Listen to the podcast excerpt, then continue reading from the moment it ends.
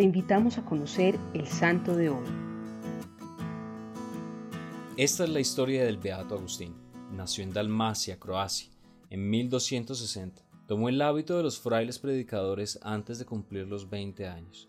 Estudió en la Universidad de París. Agustín predicó con gran fruto a sus compatriotas y fundó en su patria varios conventos de su orden, a los que les dio por lema las palabras de San Agustín. Desde que estoy al servicio de Dios, no he conocido hombres más buenos que los monjes que viven santamente, pero tampoco he conocido hombres más malos que los monjes que no viven como deberían. Tiempo después fue enviado a Hungría, donde conoció al cardenal Nicolás Bocassini, legado pontificio, quien sería más tarde papa con el nombre de Benedicto XI. En 1303, el cardenal Bocassini consagró al beato Agustín obispo de Zagreb, en Croacia.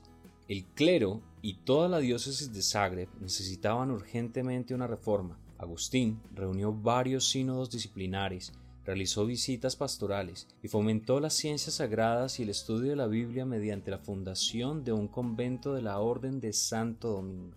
Además, asistió al Concilio Ecuménico de Viena en el año 1311. A su retorno, sufrió la persecución del gobernador de Dalmacia, contra cuya tiranía había protestado. Tras regir durante 14 años la diócesis de Zagreb, el beato fue trasladado a la sede de Lucera, en la provincia de Benevento, Italia. Ahí trabajó por eliminar la corrupción moral y religiosa que los sarracenos, como se les llamaba a los musulmanes y árabes de esa época, habían dejado tras de sí. El beato poseía el don de curar a los enfermos. Su muerte se presentó el 3 de agosto de 1323 y su beatificación fue oficialmente confirmada en 1702. Hoy quiero que te hagas la siguiente pregunta. ¿Qué haría Jesús en mi lugar? Piénsalo en los más pequeños detalles de actos de servicio en donde puedes acercar su bondad a las demás personas. Señor y Dios nuestro, nuestra única esperanza, no permitas que dejemos de buscarte por cansancio, sino que te busquemos siempre con renovada ilusión.